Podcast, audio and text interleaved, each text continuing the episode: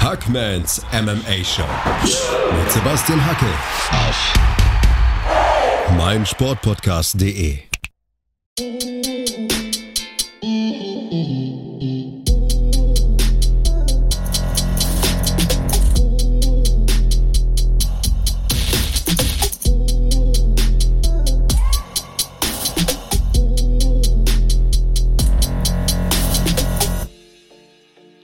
Hallo da draußen und herzlich willkommen zu einer Sonderausgabe von Hackmans MMA Show auf meinsportpodcast.de. In dieser heutigen Episode möchte ich über Rankings und Gewichtsklassen in der UFC sprechen.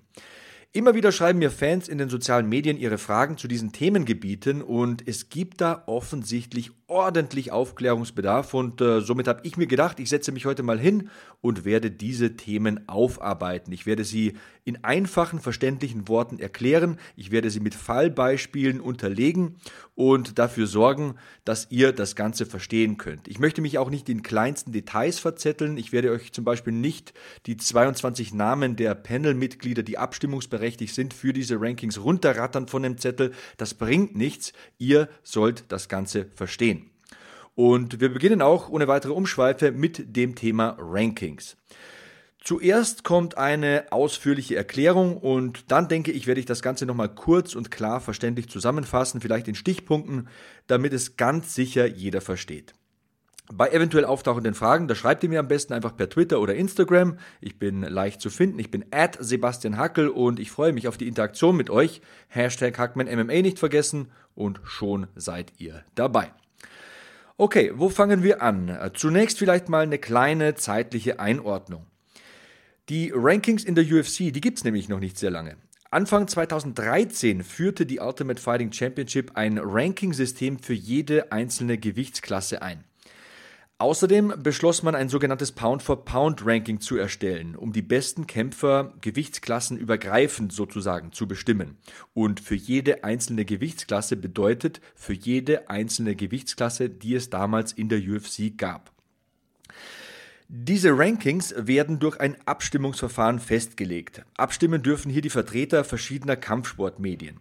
Das heißt im Klartext, verschiedene Journalisten, Radioreporter, Betreiber von Internetportalen vielleicht geben ihre Stimme ab jeweils und diese Stimmen insgesamt werden in einen Topf geworfen und anschließend ausgewertet. Dazu später aber nochmal mehr. Bei den UFC-Rankings sind ausschließlich aktive Kämpfer des UFC-Kaders wählbar. Das heißt also alle Athleten, die bei der UFC unter Vertrag stehen und am laufenden Wettbewerbsgeschehen teilnehmen. So nennt man es im Fußball und ich glaube, das ist auch hier ein guter Begriff. Legenden wie zum Beispiel ein George St. Pierre oder ein ehemaliger Champion im Ruhestand wie Henry Cejudo sind nicht im Ranking aufgeführt, können aber theoretisch trotzdem jederzeit zurückkehren, ist relativ klar. Ein Kämpfer kann in verschiedenen Gewichtsklassen im Ranking auftauchen, ist glaube ich auch relativ klar. Ein Beispiel hierfür wäre zum Beispiel Hamzat Kimaev, der im Weltergewicht und im Mittelgewicht Kämpfe bestreitet und somit auch in beiden Divisionen gerankt werden kann. Ein weiteres Beispiel wäre vielleicht auch noch John Jones, den kennen alle, der im Halbschwergewicht Champion war, dorthin auch theoretisch zurückkehren könnte und nun im Schwergewicht kämpfen will. John Jones könnte also theoretisch in zwei verschiedenen Gewichtsklassen ein Top 10 Kämpfer sein. Gute Überleitung, das bringt mich zu einem weiteren Punkt. Apropos ehemalige Champions. Der Champion einer Gewichtsklasse steht nicht zur Wahl. Er steht an der Spitze der jeweiligen Division und da nehmen wir jetzt wieder ein Beispiel. Wir nehmen hier das Leichtgewicht mit Habib Nurmagomedov. Also Stand jetzt, Anfang Oktober 2020, ist er der Champion im Leichtgewicht. Er ist nicht für seine Gewichtsklasse wählbar, weil er den Titel hält. Aber, aber, Nurmagomedov kann im Pound-for-Pound-Ranking auftauchen. Und das tut er auch. Er ist im Leichtgewicht nicht gerankt, weil er der Titelträger ist, habe ich gesagt, aber er ist die Nummer 2 Pound for Pound, weil er von Vertretern verschiedener Kampfsportmedien genügend Stimmen erhalten hat und deswegen nimmt er hinter John Jones den zweiten Platz ein. Okay, ich glaube, es ist Zeit für eine kleine Zwischenzusammenfassung. Wir halten fest, wer darf gewählt werden? Ausschließlich aktive UFC-Kämpfer, nicht solche, die theoretisch zurückkehren könnten. Seit wann wird gewählt? Seit dem Jahr 2013 gibt es diese Rankings. Damals im Februar 2013 wurden sie eingeführt. Wie wird gewählt? Ähm, die Vertreter verschiedener Medien dürfen ihre Stimme abgeben. Es gibt da 22 an der Zahl. Ich habe es vorhin gesagt, ich werde nicht jeden einzelnen aufzählen. Ich nenne auch hier mal ein Beispiel. Es gibt zum Beispiel einen Journalisten des Professional Wrestling Magazins äh, Wrestling Observer. Ähm, der hat sich dafür beworben, der wurde genommen und der gibt da seine Stimme ab. Nur mal ein Beispiel. Muss keiner sein, der strikt über MMA schreibt oder Ringrichter ist oder Kämpfer ist oder irgend sowas. Er muss einfach in dieses Panel aufgenommen worden sein. Warum wählt man? Um für jede Gewichtsklasse eine Rangliste und somit eine Richtschnur zu haben. Und um ein Pound-for-Pound-Ranking erstellen zu können und somit eine Liste zu haben mit den besten Kämpfern Gewichtsklassen übergreifend. Nochmal, es gibt gut 20 Wahlberechtigte, Radioreporter, Journalisten, Betreiber von MMA-Portalen und so weiter und so fort. Das bringt natürlich auch einige Probleme mit sich. Ähm, ich persönlich sehe hier zwei relativ große Probleme. Ähm, diese Wahl ist zunächst mal immer eine subjektive Wahl. Ne? Da stimmen Menschen ab und wo Menschen sind, da menschelt's. Warum steht John Jones im Pound-for-Pound-Ranking zum Beispiel auf Platz 1 und Habib Nurmagomedov auf Platz 2? Habib ist schließlich ungeschlagen, könnten jetzt manche argumentieren. Er hat bisher kaum eine Runde verloren, hat fast jede Minute seiner Profikarriere dominiert. John Jones wurde immerhin einmal disqualifiziert. Dennoch steht John Jones auf Platz 1. Wie kann das sein? Ganz einfach, weil es Medienvertreter gibt, genug Medienvertreter gibt, die ihn besser finden und denken, dass äh, dieser 12 to 6 Elbow gegen Matt Hamill damals sowieso legalisiert werden sollte. Das ist natürlich ein leicht subjektiver Eindruck, den man mit Zahlen, Statistiken oder Fakten nicht belegen kann, aber die meisten sehe, sehen es ebenso. Das Panel hat dafür abgestimmt. Deswegen ist John Jones die Nummer 1. Die Zahlen sprechen freilich eine andere Sprache, die Fakten wahrscheinlich auch, aber das Gefühl der Journalisten ist anders. Deswegen wird er als bester UFC-Kämpfer gewichtsklassenübergreifend gesehen und natürlich auch in seiner Division.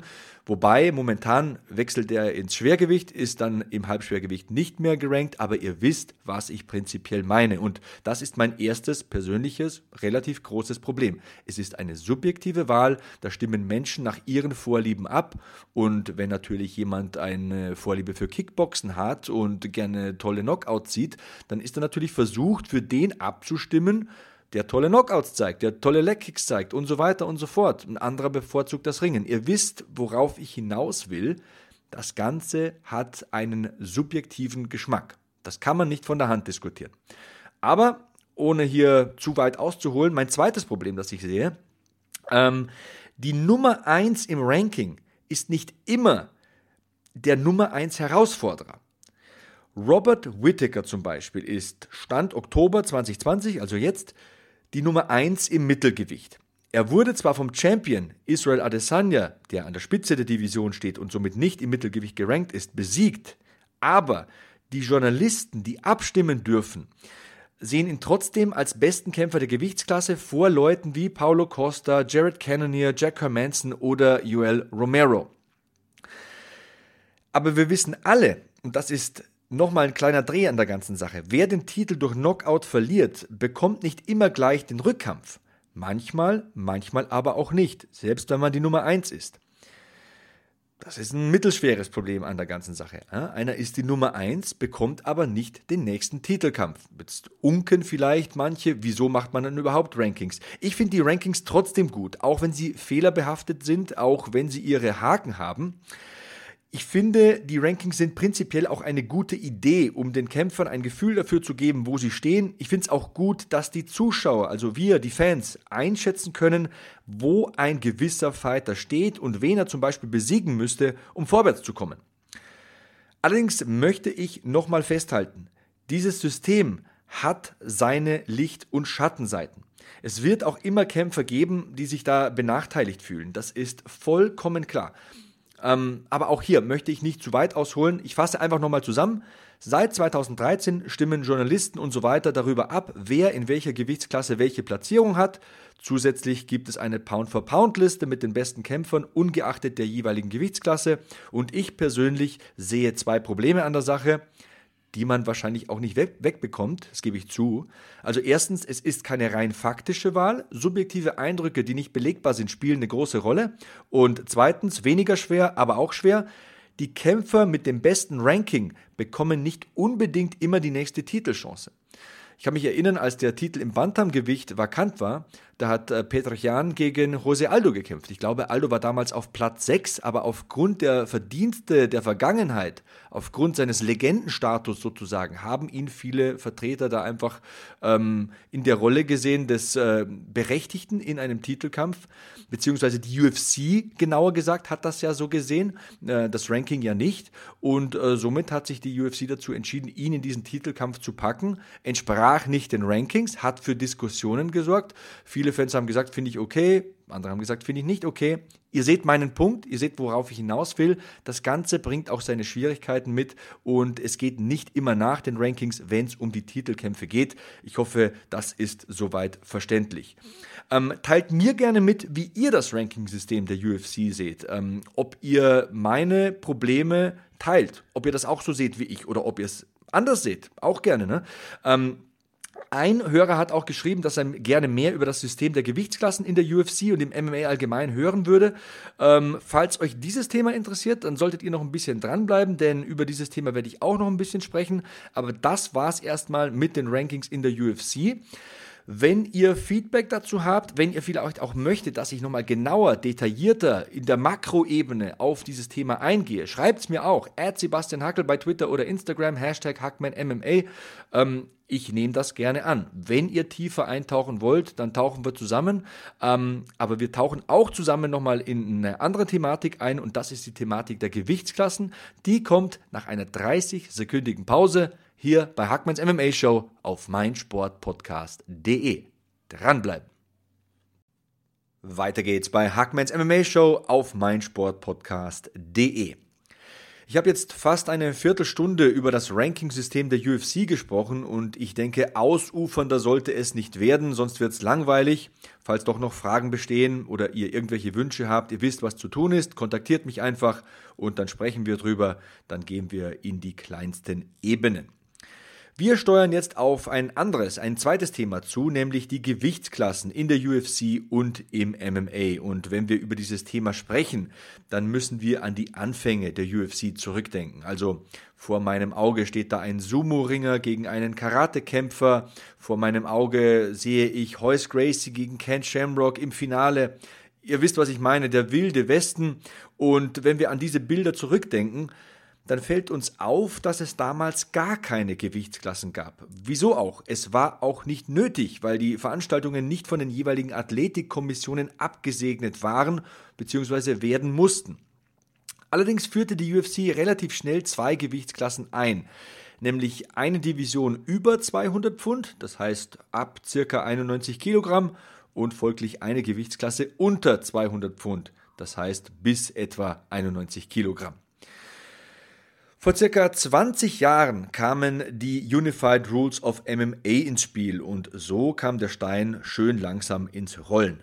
Nach und nach führten US-Bundesstaaten das Regelwerk ein und mit diesem Regelwerk einher gingen auch die Gewichtsklassen. Ich glaube, so gegen 2005 hatte dann fast jeder Bundesstaat wenigstens mal eine Adaption des Regelwerks angenommen und now we're talking, schön langsam waren alle auf einer Spur unterwegs. Außerhalb der Vereinigten Staaten hat man sich eigentlich fast überall an die Unified Rules of MMA angeglichen. Auch hier in Deutschland ist alles relativ ähnlich und ähm, ja, wenn wir davon sprechen, wollen wir das Kind doch mal beim Namen nennen. Also es gibt insgesamt 15 Gewichtsklassen im MMA, die ich gezählt habe und die ich kenne. Und neun davon existieren in der UFC. So handhaben es auch die meisten internationalen Ligen. Also man kennt es ja, wie gesagt, hier auch in Deutschland zum Beispiel so. Das heißt aber nicht, dass es keine Ausnahmen gibt. Also in Asien zum Beispiel wird es teilweise anders gemacht. Da gibt es äh, mehr Gewichtsklassen, andere Abstufungen. Ähm, es ist auch so, dass es diese mehreren Gewichtsklassen in Asien, zum Beispiel, gutes Beispiel, bei One Championship gibt, weil man dieses Weight Cutting ein bisschen minimieren will und die damit einhergehenden ähm, Gefahren. Bei One Championship, was mir auch sehr gut gefällt, anderes Thema, aber möchte ich hier mal einfügen, ist die Tatsache, dass sehr viel Wert und Augenmerk auf die Rehydration gelegt wird. Also die Gesundheit der Kämpfer steht da im Vordergrund. Das gefällt mir sehr gut, so soll es sein. Zu starkes Weightcutting finde ich nicht gut für die Kämpfer, für den Sport, für die Gesundheit der Athleten. Auch das haben wir hier im Podcast schon mehrfach beleuchtet. Bei den Frauendivisionen, das ist noch ein ganz wesentlicher, wichtiger Punkt, da ist es so, dass die meisten Ligen nur Titel in den leichteren Gewichtsklassen vergeben. Interessant sind hier meist nur ja, eventuell Atomgewicht, meistens Strohgewicht, Fliegengewicht, Bantamgewicht und eventuell, wenn man so eine Chris Cyborg hat, äh, Federgewicht. In der UFC gibt es diese Gewichtsklasse ja auch mittlerweile. Amanda Nunes natürlich on top. Eine Holly Holm kann dahin, eine Jermaine Durandamy kann dahin, aber die können eben auch im Bantamgewicht kämpfen und sie entscheiden sich auch in den meisten Fällen dazu. Also das Federgewicht ist meistens so gefühlt das Heavyweight der Frauen. Das Ganze liegt einfach an einem anatomischen Unterschied zwischen Mann und Frau. Das habe nicht ich so gemacht, das ist einfach so. Natürlich werden jetzt die einen oder anderen sagen, gibt es gewisse, ich würde mal sagen, Anomalien. Ähm, Im Brazilian Jiu-Jitsu gibt es äh, zum Beispiel eine Gabby Garcia, die weit über 200 Pfund schwer ist, die extrem kräftig gebaut ist. Aber es ist eben sehr schwer, um solche Frauen eine Division aufzubauen, weil es eben so wenige qualitativ gute Kämpferinnen in diesen Gewichtsklassen gibt. Deswegen sind meistens die kleineren leichteren Gewichtsklassen, die, die gut mit qualitativ hochwertigen Weltklasse-Kämpferinnen bestückt sind. So, genau. Also, ich fasse nochmal kurz zusammen. So die zeitliche Entwicklung vor 25 Jahren, Wilder Westen, keine Gewichtsklassen. Dann gab es zwei Gewichtsklassen. Vor rund 20 Jahren äh, fing man an, die Unified Rules of MMA einzuführen. So ungefähr im Jahr 2005 hatten alle Bundesstaaten in Amerika diese Regeln auch weitestgehend implementiert und äh, dann wenigstens mal adaptiert. Und in der ganzen Welt hat man sich relativ angeglichen. Nur in Asien gibt es geringfügige Unterschiede. Ich habe äh, die Gründe dafür genannt, die Vorteile davon genannt. Und ähm, ja, das ist es eigentlich kurz und knapp in fünf Minuten, was die Entwicklung der Gewichtsklassen und den Sinn der Gewichtsklassen eigentlich ausmacht. Es ist ja klar, man will faire Wettbewerbsbedingungen schaffen. Leute, die ähnlich groß sind, körperlich ähnlich beschaffen sind, sollen gegeneinander kämpfen.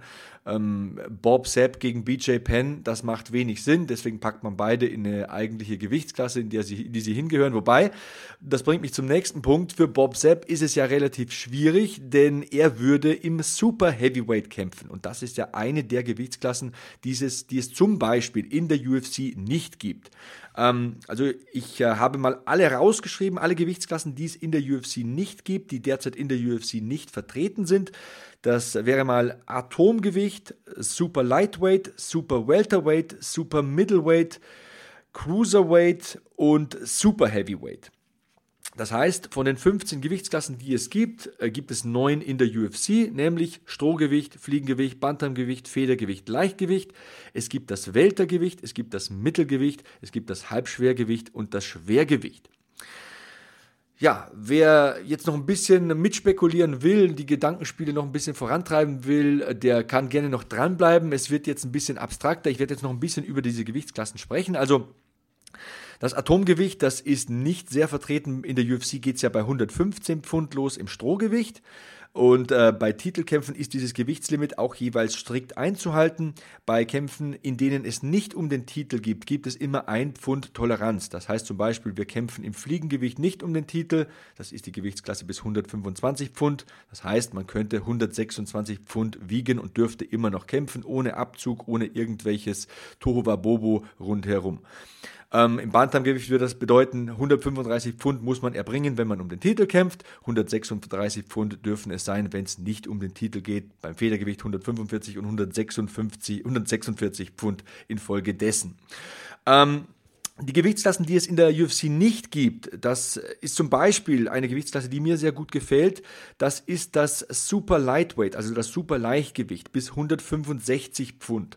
Das ist sozusagen die Gewichtsklasse zwischen Leichtgewicht und Weltergewicht, die der UFC fehlt. In der UFC gibt es einen großen Sprung, zum Beispiel einmal beim Leichtgewicht zum Weltergewicht, das macht 15 Pfund aus. Und dann gibt es auch nochmal einen 15 Pfund Sprung vom Weltergewicht ins Mittelgewicht. Dazwischen gäbe es zum Beispiel das Supermittelgewicht bis 175 Pfund. Es gibt auch im MMA eine Zwischenstufe, zwischen Mittelgewicht und Halbschwergewicht. Das ist eine ganz problematische Stufe, die ich sehe. Also Mittelgewicht und Halbschwergewicht sind ja 20 Pfund auseinander. Es gibt aber sowas wie ein Supermittelgewicht bei 195 Pfund, in das manche Kämpfer sehr gut passen würden. Genauso verhält es sich äh, beim Sprung vom Light Heavyweight, also vom Halbschwergewicht ins Schwergewicht. Das Schwergewicht geht bis 265 Pfund, das Halbschwergewicht bis 205 Pfund. Das heißt, wir haben da 60 Pfund Toleranz. Ich glaube, das Cruisergewicht bis 225 Pfund könnte ganz interessant sein für einen John Jones, für einen Stipe Miocic und so weiter und so fort.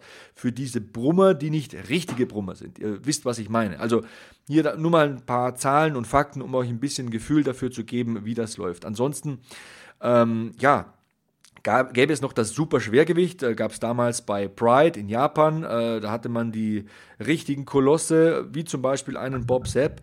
Und äh, die UFC hat irgendwann gesagt, nee, so richtig athletisch, so richtig interessant ist das eigentlich nur noch bis 265 Pfund, beziehungsweise in Kämpfen, in denen es nicht um den Titel geht, bis 266 Pfund. Aber da ist dann auch wirklich Schluss bei 120,7 Kilogramm. Und ähm, ja, so viel nochmal dazu. Ähm, ja, Abschließend äh, nenne ich jetzt nochmal alle Gewichtsklassen mit Pfund- und Kilogrammzahlen. Ähm, nee, ist natürlich nur ein Witz. Das könnt ihr im Internet nachlesen. es soll interessant bleiben. Ich wollte einfach nur so einen kleinen Eindruck geben. Wie sieht das aus mit den Gewichtsklassen? Was könnte es geben? Was gibt es? Wie sieht es bei den Frauen aus? Wie sieht es bei den Männern aus? Wie hat sich das Ganze zeitlich entwickelt und so weiter und so fort? Ich hoffe, ich hoffe, das ist mir in Ansätzen geglückt. Ich biete euch nochmal an, wenn ihr über kleine Details äh, diskutieren wollt, kontaktiert mich persönlich. Ich glaube, das ist für einen Podcast nicht mehr so interessant. Schreibt mir einfach unter Sebastian Hackel bei Twitter oder Instagram. Dann äh, gehen wir an die Hardcore-Diskussionen. Ich freue mich über die Interaktion mit euch. Ich freue mich auch über die tollen Bewertungen auf Apple Podcast. 40 Top-Bewertungen bisher. Das macht Freude, das ist ein Anreiz, das ist eine Motivation für mich, hier weiterzumachen, neue Ausgaben zu produzieren, mir das Gehirn zu zermartern, kreativ zu werden und äh, ja, den Creative Flows sozusagen freie Bahn zu geben. Und ich hoffe, es hat euch ein bisschen Spaß gemacht, es hat euch gefallen heute bei dieser Ausgabe über Rankings und äh, Gewichtsklassen. Ansonsten, ähm, ja, bleibt mir nicht mehr viel zu sagen. Ich freue mich aufs nächste Mal, freue mich über euer Feedback, eure Wünsche, eure Anregungen. Bleibt sicher, Bleibt sauber, bleibt safe. So long, Hackman out.